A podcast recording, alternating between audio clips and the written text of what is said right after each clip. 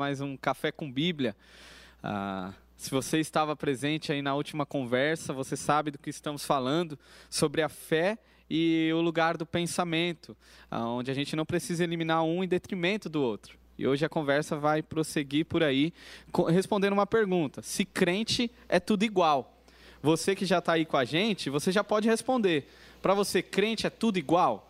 Ah, coloque aí a sua, o que, que você pensa, é, vai participando com a gente no decorrer da conversa, que a gente vai, vai se atentando aqui e aqueles que a gente vai conseguindo, a gente vai puxando comentário para participar aqui da, do bate-papo.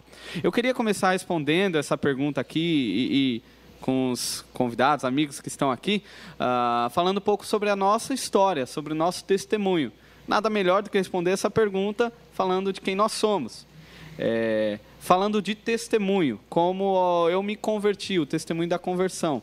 Na verdade, eu, não fui eu que me converti, Cristo que converteu meu coração a Ele. Uh, eu quero começar então pela minha história. É, eu, aos 10, 11 anos, acho que 11 anos por aí, eu fui para a igreja com a minha mãe e meu irmão. E ali, com uns 12 anos, eu acredito, uh, eu me batizei, né, confessei a Cristo como Senhor, só que eu não entendia muito bem, é, passei um tempo bem complicado, adolescência, e eu me lembro a, a, lá para os 20 anos, praticamente 21 anos, que eu fui despertar. Ah, eu tinha Cristo como Senhor, eu reconhecia Ele como meu Salvador, ah, mas só com 20, 21 anos, depois de muita coisa, muita coisa errada que eu fiz, muita coisa errada que eu vi na igreja, que eu fui perceber à luz das escrituras o quanto tempo eu perdi. E a partir dos 20, 21 anos eu comecei a crescer na minha vida é, espiritual, através de me alimentar da Bíblia.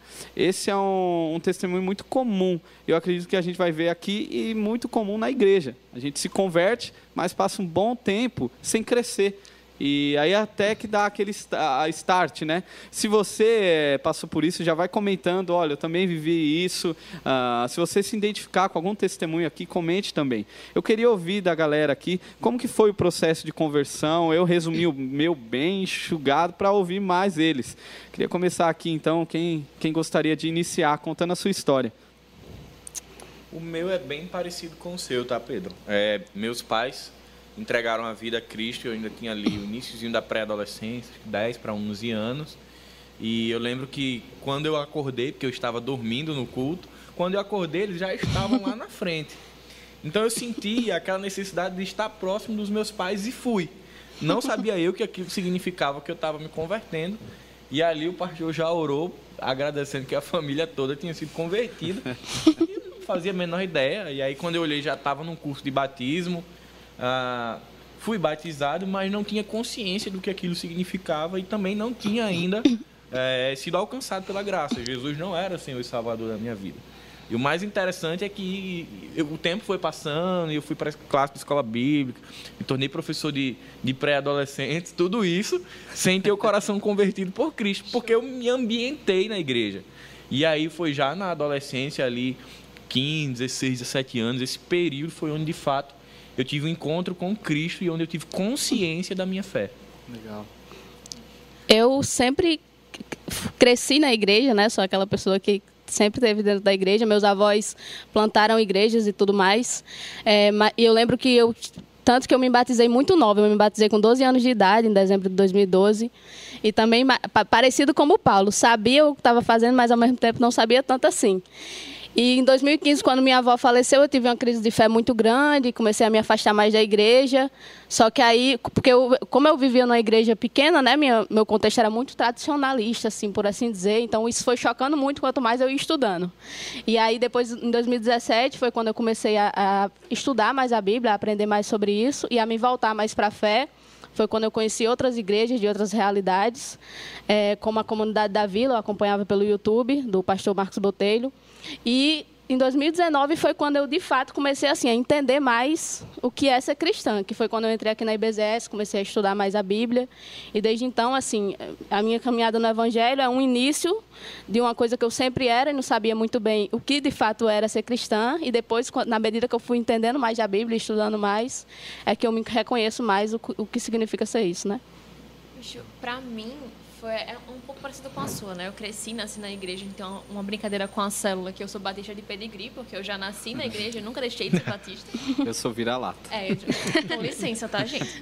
Mas, então, eu, eu sempre cresci na igreja, mas é, eu não, tipo, eu não tenho um tempo, tipo, ah, de tal e tal ano fui, fui convertida e eu senti...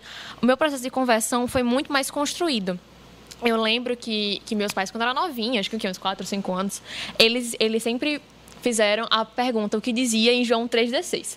Então, eu decorei esse versículo infância inteira, porque Deus amou o mundo de tal maneira que deu seu único filho para todo aquele que nele crê, não pereça, mas tenha vida eterna.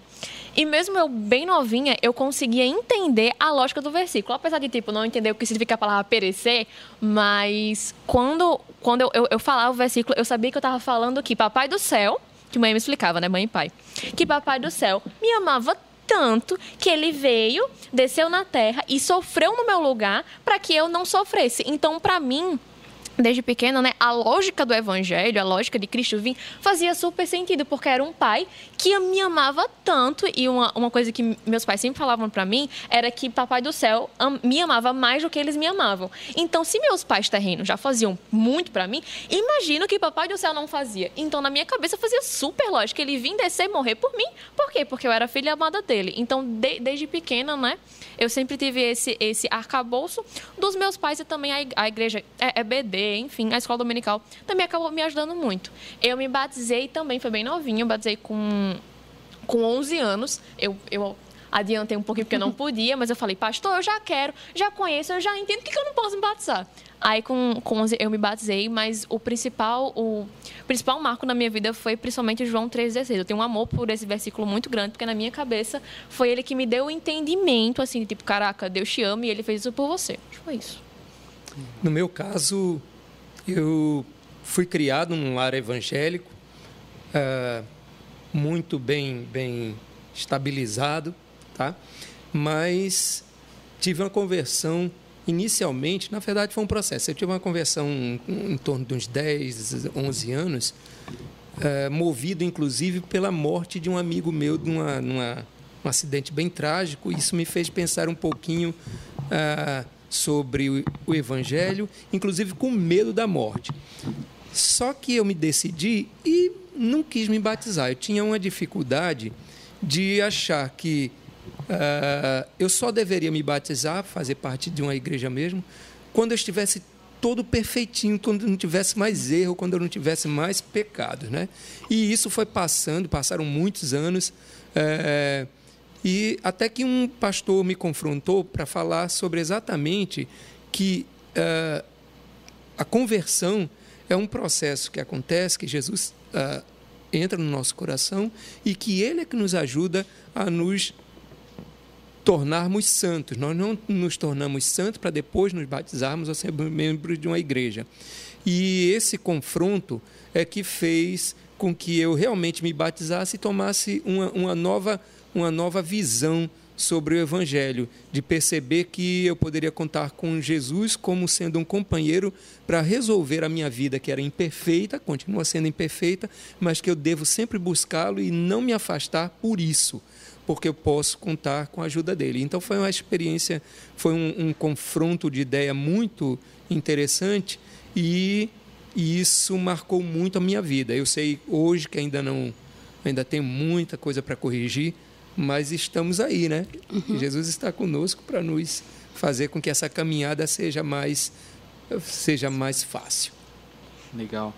É, para quem está chegando aí, a gente iniciou falando sobre uh, os nossos testemunhos aqui de salvação. Para a gente perceber uh, que há diversidade na unidade. Uh, cada um tem suas singularidades. Como foi o seu encontro, um momento da vida, as suas percepções. Mas existe uma linha, se você gosta de série, de filmes, sempre há uma linha ali costurando todo o enredo. E esta é, é tem uma linha aqui costurando tudo. e a linha que costurou toda a história, todas as nossas histórias, e a gente não combinou. Ah, cada um falou. Ah, a linha é o Evangelho. Ah, uhum. E aonde que o Evangelho, nós encontramos o Evangelho? Em Jesus Cristo. E Jesus Cristo se revela por meio da palavra. E é por isso que a gente fez essa pergunta provocativa. Crente é tudo igual? De imediato, a gente responde não, porque cada um tem seu jeito. Uh, mas a provocação ela vai além disso. A provocação não tem a ver com denominação aqui. A ideia não é falar que crente daqui é diferente dali, mas a provocação é aquele crente caricato Uh, que tem vários achismos, uh, cada um acha uma coisa de um jeito diferente, e aqueles que buscam conhecer a Bíblia. E aqueles que buscam conhecer mais a Bíblia, eles vão começar, o, o, a, a, o coração vai começar a convergir no mesmo lugar. E é por, pela Bíblia que eu quero começar é, esse bate-papo e jogar as perguntas provocativas para a galera. Uh, se você tiver com a sua Bíblia, abra aí no Evangelho de João. Evangelho segundo as palavras de João, uh, no versículo, no capítulo 17, versículo 17. João diz assim, é, é a oração de Jesus, na verdade, uh, escrita por João. Uh, e em uma, no finalzinho ali da oração, já para o final, Jesus diz assim no versículo 17: Santifica-os na verdade, a tua palavra é a verdade.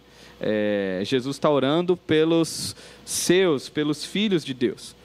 O que é bonito nesse texto, assim, muito interessante, é quando ele diz que a palavra é a verdade. Perceba, Jesus não diz a palavra é verdadeira. A palavra não é verdadeira num conjunto de pressupostos que diz o que é verdade. A palavra é a verdade. Ela é o axioma, o pressuposto a basilar de tudo que é verdade. O que eu estou querendo dizer aqui, eu, não, eu tô, não estou filosofando igual a Rosália, isso eu deixo para ela mas o que eu estou dizendo que só é verdade uh, se for verdade de Deus.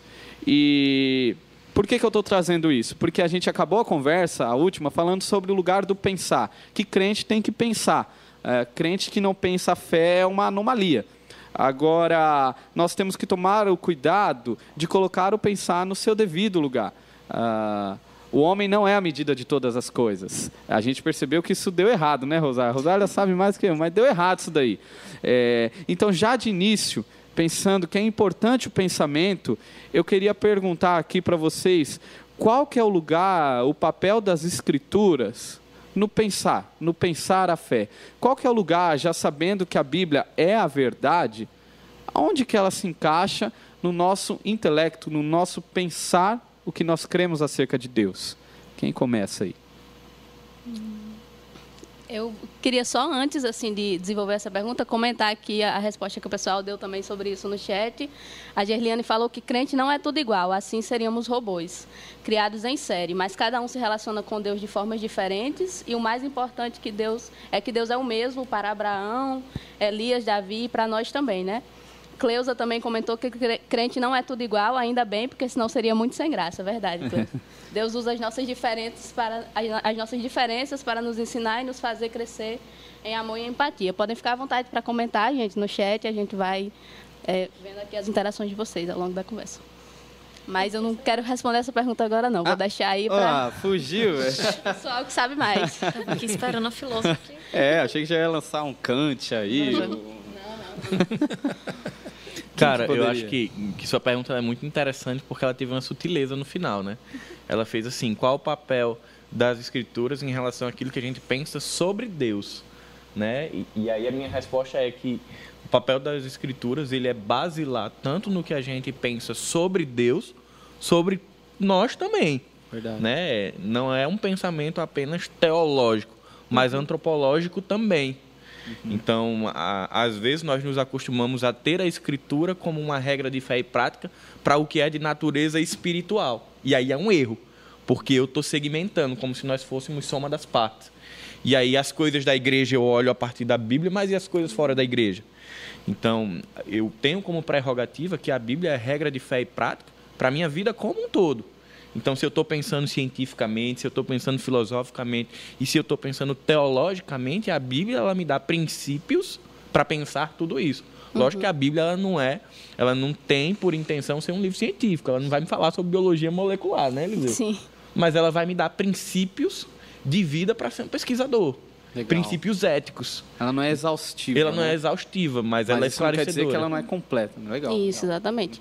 Pedro falou aí sobre axioma, né? Sobre a verdade, sobre ter uma verdade. Eu acho isso importante porque às vezes a gente pensa que quando a gente tende assim a, a, negar que a Bíblia seja a verdade, é, não a gente cristão, né? Mas quem está ali em conflito de fé, se você estiver passando por uma crise de fé agora, por exemplo, é, e você acha que de repente não, tem coisa que realmente minha opinião não vai ter nada a ver com a Bíblia. Eu vou procurar em outros livros, em, enfim, sociólogos, filósofos, cientistas.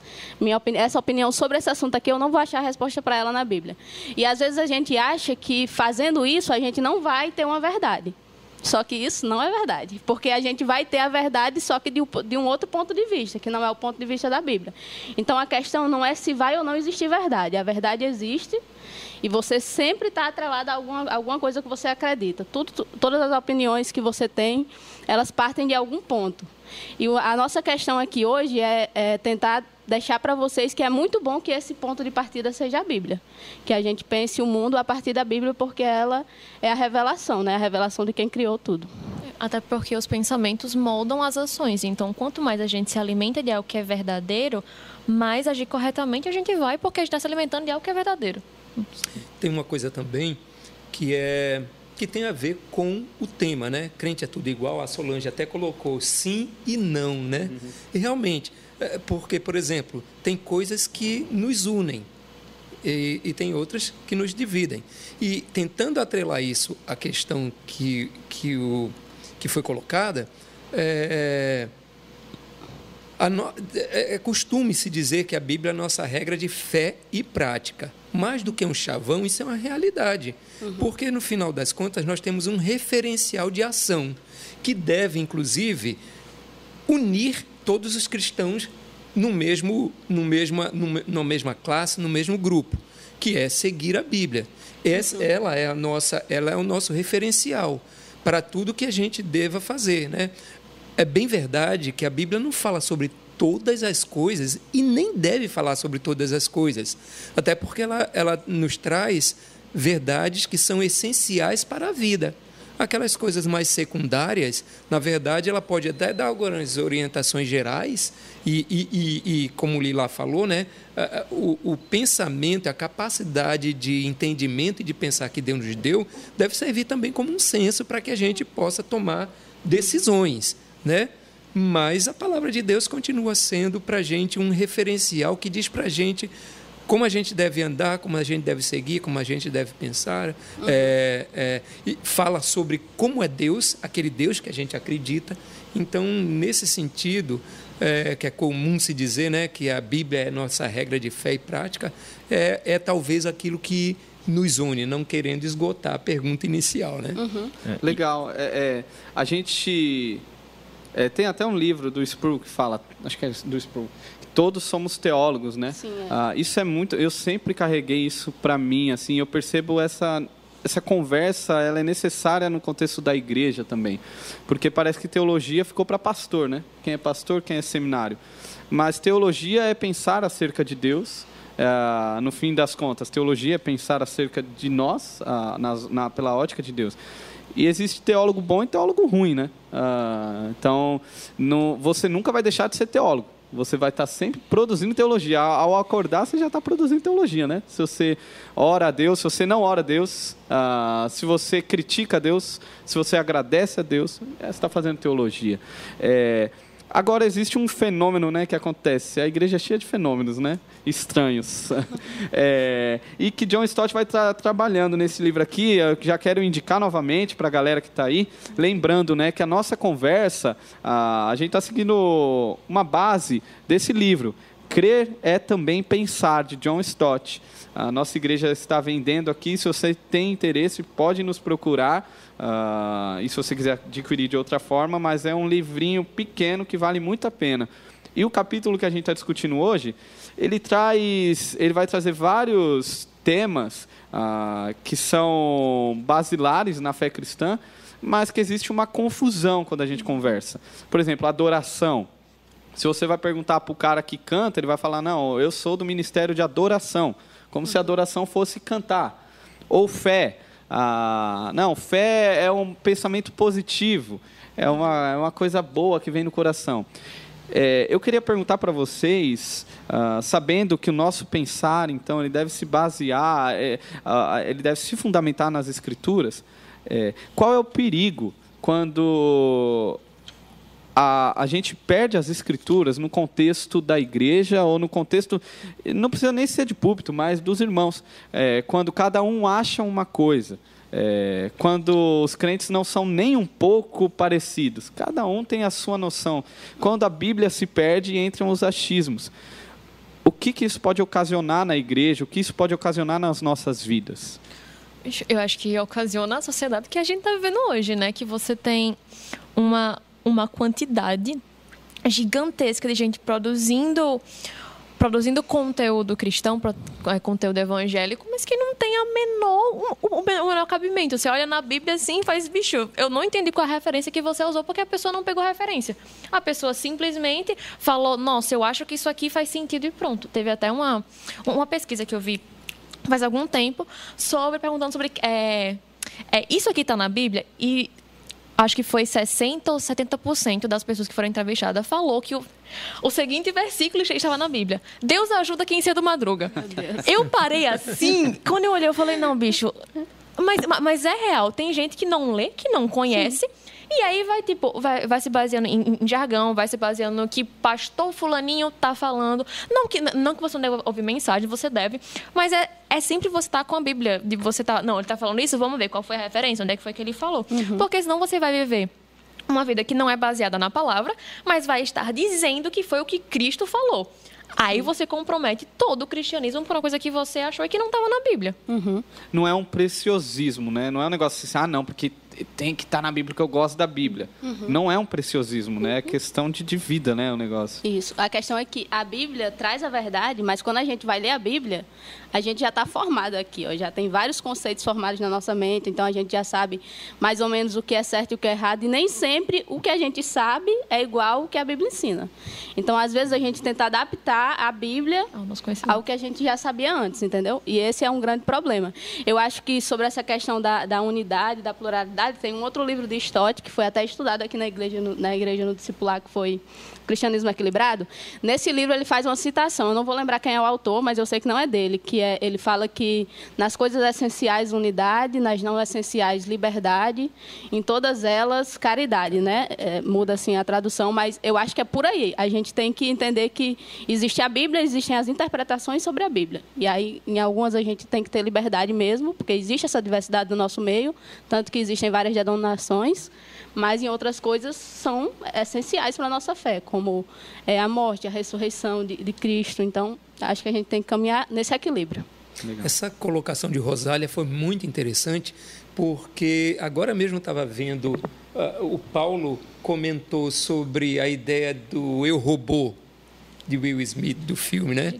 E, e aí, uh, realmente, quando eu disse que a nossa Bíblia a, a Bíblia é nossa regra de fé e prática e nos une enquanto cristãos, né? mas ela não nos faz iguais e robôs. A uhum. Bíblia, ela, ela, na verdade, em vários, em vários uh, locais da Bíblia, em vários, em vários textos, nós podemos encontrar a importância da diversidade, a unidade na diversidade, não é a união de muitas coisas, a uhum. unidade uhum. na diversidade, quer dizer, são várias pessoas que pensam diferente, são pessoas de origens diferentes, de, de, de contextos diferentes, mas que todas são unidas por uma mesma por uma mesma causa, né? E aí é isso que talvez que Rosália falou, quer dizer, aquilo, a, a Bíblia traz aquilo que é essencial e a gente segue, a gente é, é, é, é nos serve como um como uma base, né?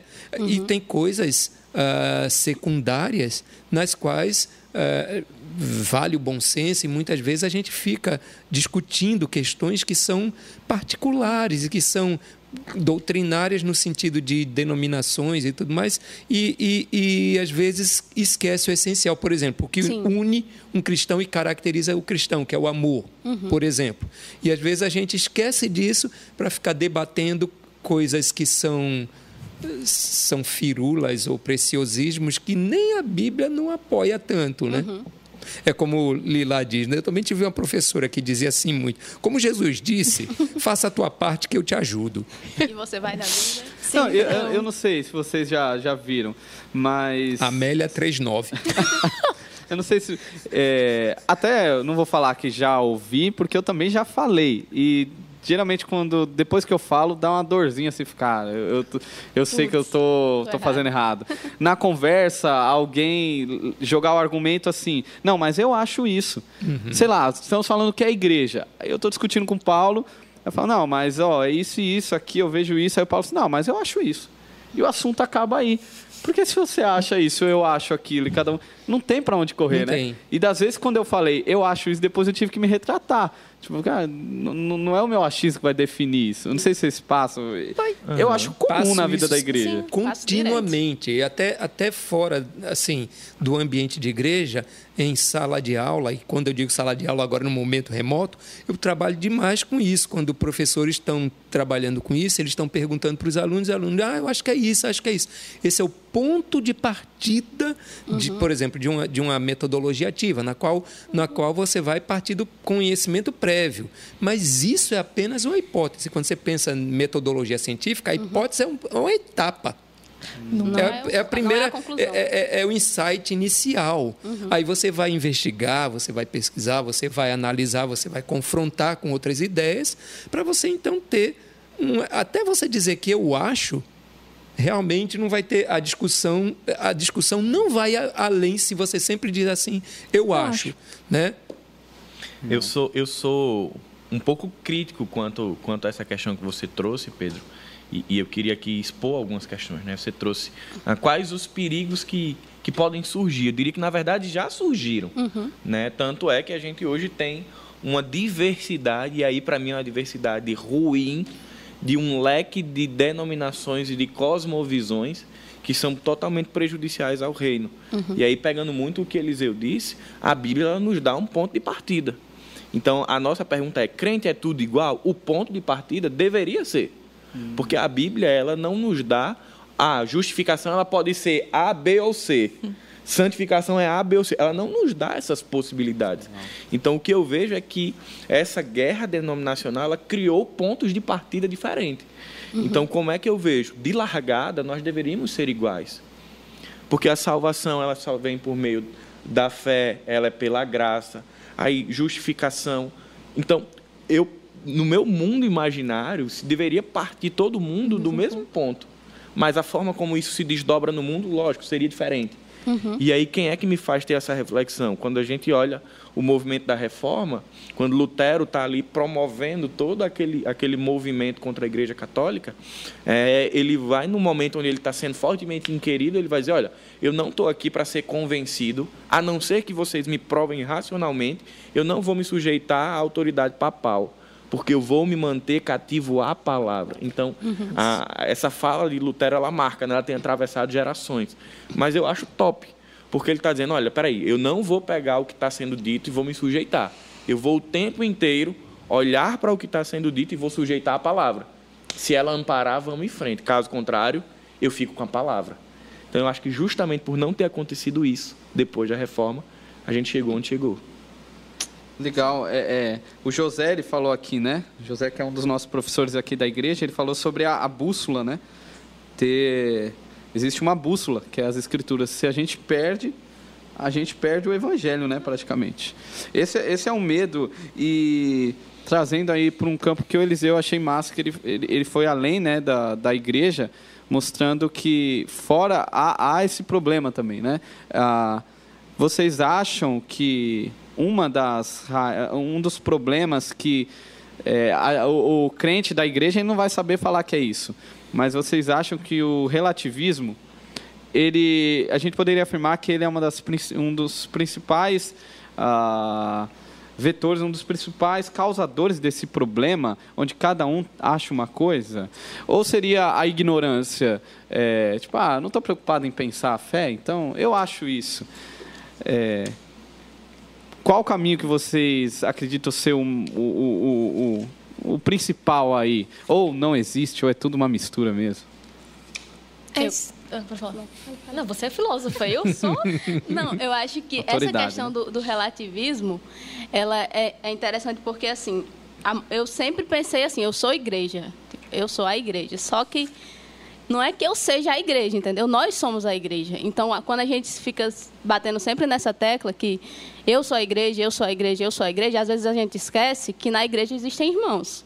E que, tipo, Jesus não morreu só por mim. Entendeu? Então, quando a gente cai nesse individualismo, é aí que a gente cai no relativismo. Porque se eu sou a igreja, então o que eu acho importa e é o que mais importa. E aí nós começamos a colocar as nossas verdades acima da verdade da Bíblia. Eu acho que isso é um perigo. Então, hoje, hoje, assim, sempre que eu falo que nós somos a igreja, porque de fato nós somos, principalmente agora que a gente está é, com as celebrações remotas, enfim, você não precisa estar aqui nessas quatro paredes para cultuar o Senhor. Nós, Deus morreu por nós, por nós seres humanos. Mas, ao mesmo tempo, a gente tem que ter cuidado para não cair na ideia de que Deus morreu por mim, só por mim, entendeu? Para não pensar que eu sozinha sou a igreja. Eu preciso de irmãos para caminhar comigo e eles são diferentes e eu tenho que aprender a conviver com isso. O que eu ia falar é um julgamento que eu acho que é uma junção das duas coisas, tanto o relativismo quanto da, da, da ignorância, porque eu lembro uma, uma cena, nossa, muito linda no, no pré, um professor meu, acho que vocês chegaram a conhecer, Rui, muito maravilhoso, que ele fez, uma, ele fez um exercício, foi quando caiu minha ficha sobre o, sobre o, sobre o relativismo, que ele olhou para a sala e fez, gente, vamos lá, é, uma pessoa está morrendo de fome, ela vai e rouba comida. Certo, errado, depende todo mundo, depende. Eu sempre fui, né? cristã, mas eu também, eu, eu era covarde no nível muito extremo. Toda a sala falando depende. Eu baixinha falando, errado. Eu, tipo, só, só a pessoa da minha frente eu ouvi. Pra ele nem ouvir. Mas ok, né? Aí ele, pronto, então, vamos lá, mentir. Você não quer encontrar com, com sua mãe porque você fez uma coisa errada. E você fala que estava em tal canto. O certo errado depende. Todo mundo depende, o errado. Aí, e a última foi, tá, entra ele botou uma situação bem, bem, bem hipotética, enfim, sobre, sobre, sobre, matar alguém. Aí perguntou, certo ou errado depende. Todo mundo depende. Oh, meu Deus do céu. Eita. Depende de matar Todo, Não, foi, era, foi, mas foi tipo uma, uma situação bem tipo, ah, você uhum. precisa matar para conseguir alguma coisa, uma coisa muito importante. E todo mundo depende. E com, quando terminou, ele fez, tá, gente, agora vamos lá. Pela Constituição, roubar. Aí ele fez as três perguntas de novo e todo mundo falou, não, errado, né, não sei o quê. Aí eu lembro ele falando, gente, vocês estão percebendo o quão relativistas a nossa geração está se tornando, a geração de vocês está se tornando. Hein? Não, Rui era muito maravilhoso. Ah, Obrigado. Não sei quem é Rui. Ah, maravilhoso. Deus botou na minha vida, graças a Deus. Mas enfim. Aí quando, quando ele falou isso, eu parei e falei: caraca, realmente, o quanto a minha geração o quanto às vezes eu olho para um, uma situação e faço, não, depende, depende do ponto de vista, depende de como a situação aconteceu, mas na realidade, muitas vezes está errado ou muitas vezes está certo, e eu coloco como se, como se fosse, depende. E aí falta uma, uma iniciativa minha, iniciativa das pessoas de olhar para procurar, para pesquisar e falar, não, é, é, errado ou é certo mesmo? Por quê? Uhum. Vindo da, da, da, ignorância. Então, uma coisa se liga à outra. Eu acho que tanto a ignorância quanto o relativismo que faz com que a gente pare e não leia a Bíblia. Não olhe e faz, tá, na visão da Bíblia a gente tem, é, tem essa tal atitude e pela Bíblia está errado ou pela Bíblia está certo, porque não é depende. Uhum. Existem coisas que Gente, é verdade, não tem como você fugir para um lado ou para o outro. Depende, a resposta é sempre mais fácil, né? Por isso que a gente é. Sim. ela. E, e lá trouxe uma coisa que é muito bacana.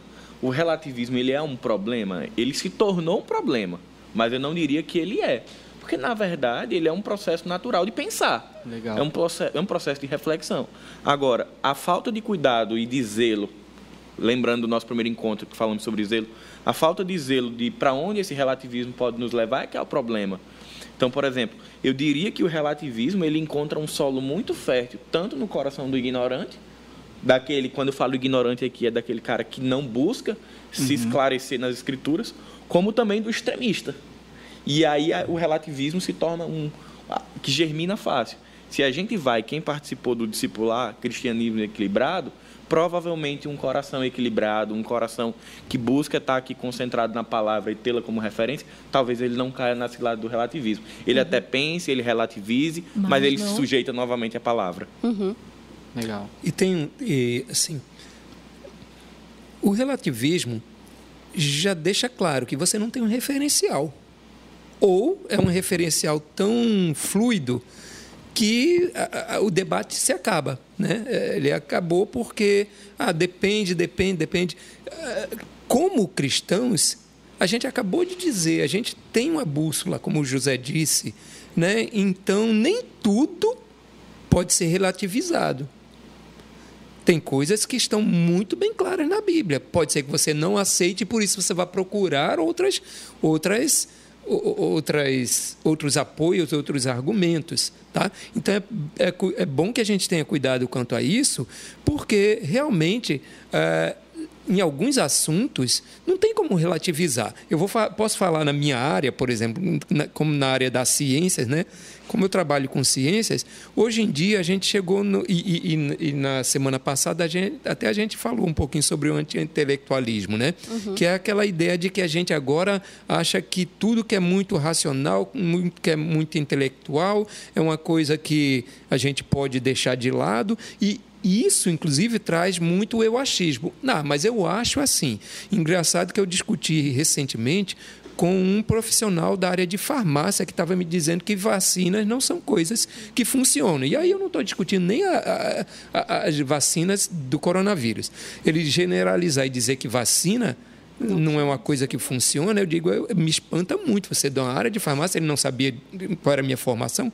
Eu digo, me espanta muito. Você, você você dizer isso quando várias doenças no mundo deixaram de existir por conta de vacina. Uhum. Então, quer dizer, você pode dizer que uma ou outra, o problema de uma ou de outra, mas você não pode dizer que vacina não é, não é algo que funcione. Uhum. Então, o que, é que eu estou querendo dizer isso? É que por trás do pensamento, ou melhor, o que é que embasa o pensamento dele para ser relativista em relação à vacina? Não deve ser a ciência. Deve ser um outro motivo que faz com que um farmacêutico, alguém que foi formado e que sabe como funcionam todas as coisas, negar uma vacina. E, e, é legal isso aí que você trouxe, Eliseu, porque aqui a gente não está querendo dizer, a gente não está querendo pressupor que por termos uma verdade absoluta como ponto de partida, que é a palavra, isso nos inibe de pensar. Para que não, não sim, ocorra esse sim, erro. Sim, Nós podemos pensar, agora a gente hum. só precisa que esse pensamento ele retorne para o ponto de partida, para que ele seja posto à prova, que as hipóteses que a nossa mente formula o tempo inteiro, elas sejam constatadas à luz da escritura, porque assim, pelo menos eu gosto de divagar muito nas ideias. Uhum. Então, mas a gente tem que, ok, fiz aqui a minha viagem, né? Pensei aqui fora, mas espera aí, agora eu vou voltar e vou sair do relativismo. Então, eu acho que isso é um cuidado que a gente precisa ter. Você pode pensar, mas sempre sujeite o seu pensamento à palavra. Uhum. Inclusive, o próprio livro do John Stott fala que a fé é algo reflexivo. Você não acredita simplesmente sem. Antes de você acreditar, você faz todo um, um pensamento lógico que independe de você, da tua formação escolar. Uhum. É. Você não acredita em algo que seja lógico. Isso. Você não deposita a sua fé em algo que você hum, acha que não tem, que não tem sentido.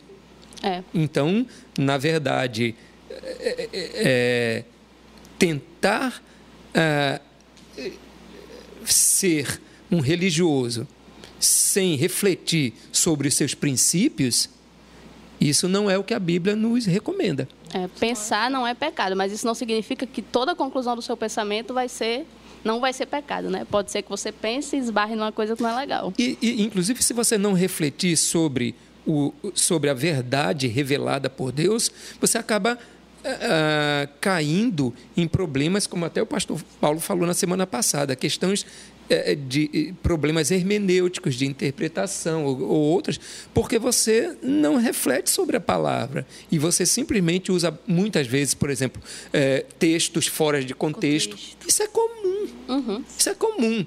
Às vezes para conveniência pessoal. Tá? Isso não é uma reflexão sadia e que a Bíblia recomenda. Legal. É, é, é muito mais comum a gente ver pessoas e nosso coração acaba sendo tentado mais a isso, né? A não refletir e a simplesmente reproduzir o que está acontecendo, né?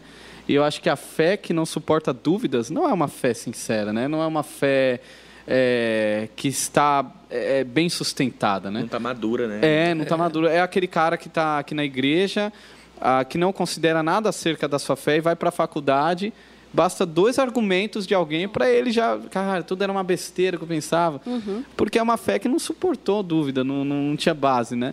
Agora, quem está assistindo pode até estar tá pensando que, pô, mas essa galera aí corre o risco, essa, essa conversa corre o risco de se tornar uma arrogância.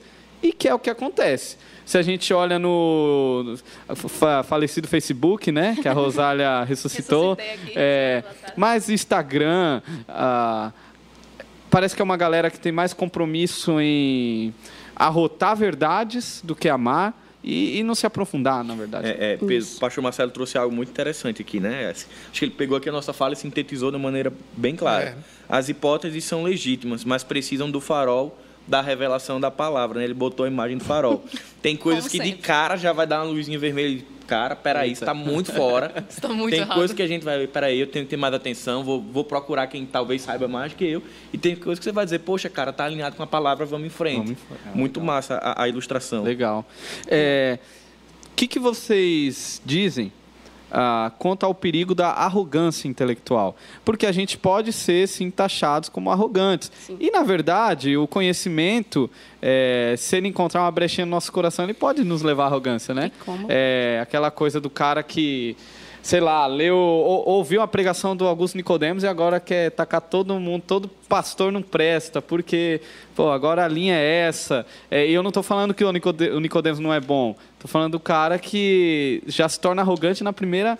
Então imagina, alguém pode estar tá pensando, cara, se você pensar demais, você vai se tornar arrogante intelectual.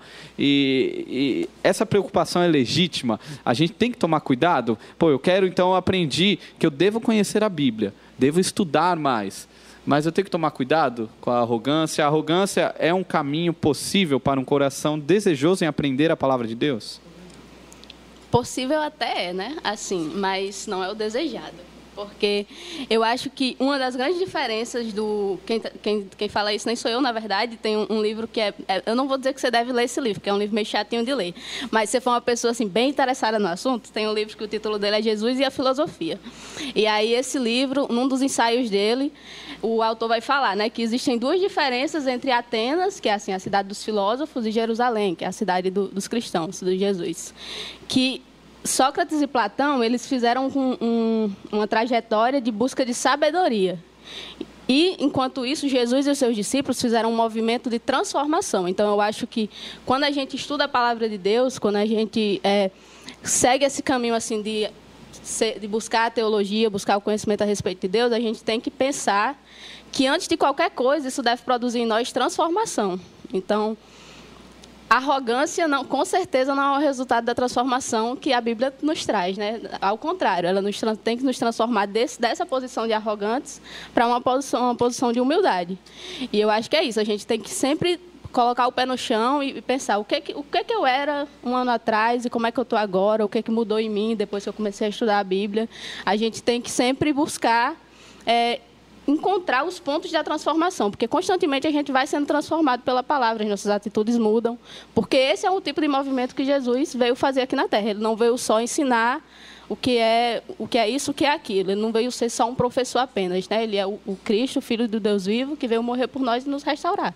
Então a gente tem que ser transformado para além de qualquer outra coisa. É, porque senão perde o, o, o objetivo, né? Porque uhum. o fato de você conhecer a Bíblia não é conhecimento por conhecimento, é conhecimento para você para é, para edificar. Às vezes, não só você, como também o próximo, né? Porque o cristianismo é aquela coisa do, do relacionamento. Então, você conhece para melhorar o seu relacionamento com Deus, para melhorar o seu relacionamento com o outro e para também ajudar o outro. Não é conhecimento ah, por conhecer, porque eu estou afim e pronto, só para ter a, a, sabedoria. Não, é para ter uma sabedoria que vai edificar o próximo e edificar você, porque senão vira justamente essa coisa do ah, só para eu saber mesmo e é isso aí, valeu. Uhum. Não, você tem que ter justamente a, a transformação, como a Rosália falou.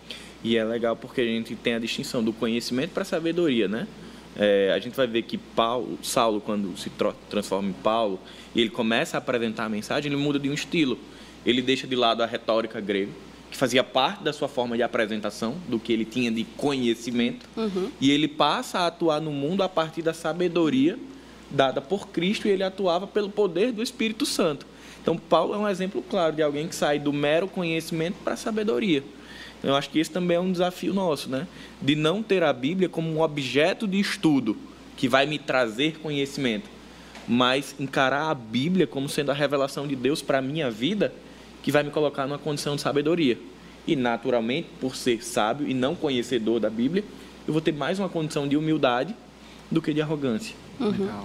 E o próprio livro de John Stott, eu vou até citar, que estava procurando aqui, na página 63, ele, ele fala um pouquinho sobre isso quando quando está comentando sobre o evangelho, que às vezes é uma, uma aparente crítica é o chamado evangelho como se fosse um evangelho racional que busca muito pela, pela, pelo entendimento, né? Ele diz assim é, que existe uma diferença substancial entre ressaltar o ego intelectual, o que não devemos fazer, e respeitar a integridade intelectual, o que devemos fazer. Então, a ideia é de que o evangelho ele não se pauta no, na, na, arrogância intelectual, mas ela, é, o evangelho é para todas as pessoas, cultas e incultas. E nós e, e, e, e o próprio John Stott fala sobre o é, sobre como Paulo e, e como o pastor Paulo acabou de dizer, né?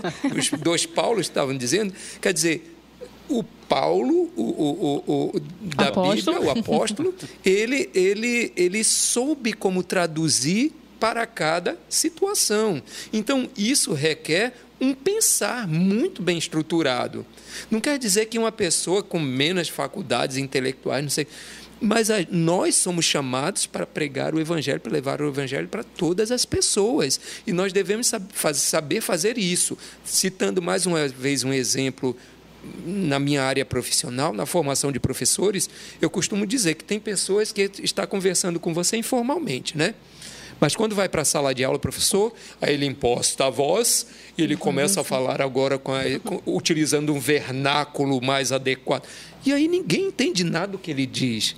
Uhum. Então, quer dizer, às vezes a gente faz isso também quanto evangelho. Às vezes a gente é um crente diferente, porque às vezes a gente, para pregar o evangelho, a gente precisa estar com a gravata, a gente precisa estar com, com, com um terno. Se não, se não tiver com terno, ah, parece que a voz não sai. Vai ter de ter uma voz própria de locutor e tal, tal, tal. E assim, é todo um aparato que acaba não comunicando a mensagem. E a mensagem tem de ser adequada a todas as pessoas. E mesmo aqueles, e não estou pelo contrário, eu acho que ela não apoia nem um pouco a arrogância intelectual, mas ela deve também atender a uma, a uma comunidade que pensa e que, e que precisa. Inclusive, é, é, se discute muito que às vezes a igreja perde seu espaço exatamente por não alcançar pessoas, por exemplo, e aí eu vou aí eu bem especificamente, de às vezes não não não chegar em níveis Uh, intelectuais por, por simplesmente ter o chavão de pessoas que não se que não que não pensam intelectualmente não, não tem esse pensamento mais elevado. E parece que é assim que o evangelho é só para pessoas simples humildes e ou que e quando eu digo simples e humilde, eu estou sendo jocoso, tá? Uhum. E, e, que tem pouco conhecimento. Parece assim que evangelho é só para pessoas que não pensam e que, e que vão acreditar em qualquer, em qualquer coisa e, e que você disser, eles vão acreditar. Então também não é isso. Então a gente precisa ter esse cuidado de atender e, e levar o evangelho para todas as pessoas. Sim. Muito bom, muito bom. É, eu vi também um comentário do pastor Marcelo que enriquece muito a conversa que ele diz que teologia que não desce ao coração é apenas intelectualismo vazio, né? Isso. Eu acho que não tem a ver o tanto que a gente conhece, mas o tanto que o meu coração se relaciona com aquilo que eu conheço, né? Ah, às vezes é, o cara não precisa saber a Bíblia inteira, mas daquilo que ele conhece, se o coração dele se rende para aquilo que ele conhece, né? E eu achei muito. Que, ah. que, inclusive, você tinha dito logo no início sobre teólogos e teólogos. Legal. Muitos teólogos conhecem a Bíblia muito mais do que qualquer. Mas isso não transforma. Mas a Bíblia Sim. não transforma. Conhece o Jesus histórico, conhece uh, os textos bíblicos, é capaz de fazer um grande arrazoado, uma discussão e tal, tal, tal, mas não tem uma transformação de vida. Então, na minha visão, isso é, é a Bíblia inútil. Sim, sim. É, é, o final dessa, dessa pergunta aqui, o que a gente entende é que existe gente chata que entende muito e gente chata que não entende nada, né? O problema não é o. não é se entende é, saber. É. O problema não é o quanto você sabe, se, se você é alguém intelectual ou não. O problema é a chatice do coração, né, da gente. É, eu acho que está mais do que respondido. Crente é tudo igual? A galera já mandou aqui vários comentários, né? Uh, depende. É igual para algumas questões, as questões basilares, ou deveria ser igual para questões basilares, e não precisa ser igual em questões secundárias, né? Uhum. Por exemplo, nós somos iguais no escolho da, na, na escolha da camiseta, né? A gente Paulo, prefere preto. Paulo é a ovelha Tem perdida. um irmão aqui que prefere vermelho. O sangue de Cristo. Mas a gente o ama do mesmo jeito.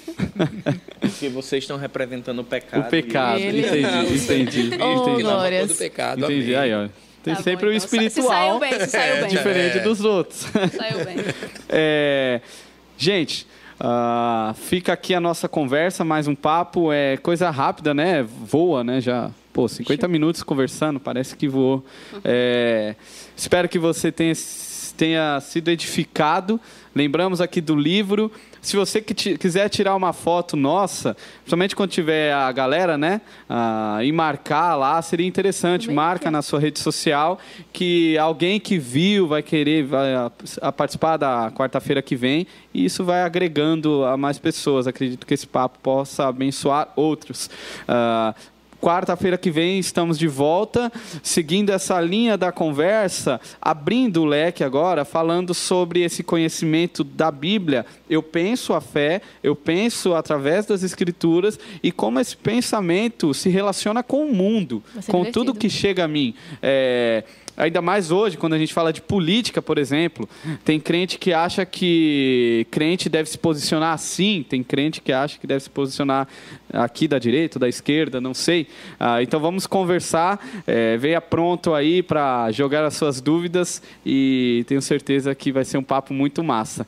Deus abençoe, uma semana aí enriquecedora no conhecimento de Jesus para todos nós. Valeu, galera! Valeu, gente. Até semana que vem.